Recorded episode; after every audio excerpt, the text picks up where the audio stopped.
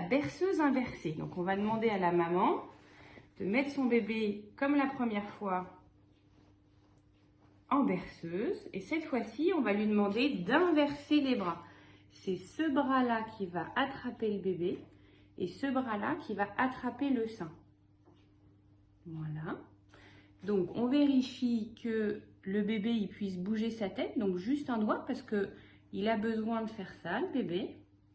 Et puis la maman, elle va attraper son sein. Et là, cette maman ne sait pas comment on fait, mais la bouche du bébé est dans ce sens-là. Et il va falloir comprimer le sein pour faire un hamburger.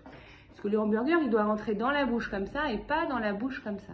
Donc comment est-ce que vous pourriez faire, madame, pour que le, cette main qui tient le sein pince pour faire un hamburger dans le sens de la bouche du bébé? Allez-y, essayez. Par exemple, ça peut être une bonne idée de faire comme ça. Comment on pourrait faire autrement?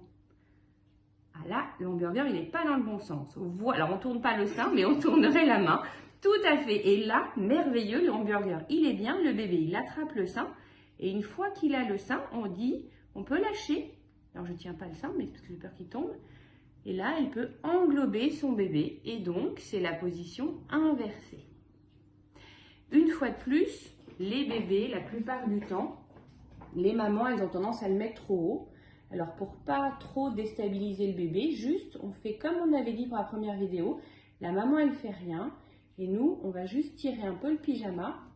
Et le bébé, ça va lui permettre d'avoir la tête un peu plus en arrière. Parce que quand on boit, on fait ce mouvement-là. Est-ce que vous êtes bien malade Mhm. Mhm. Très bien.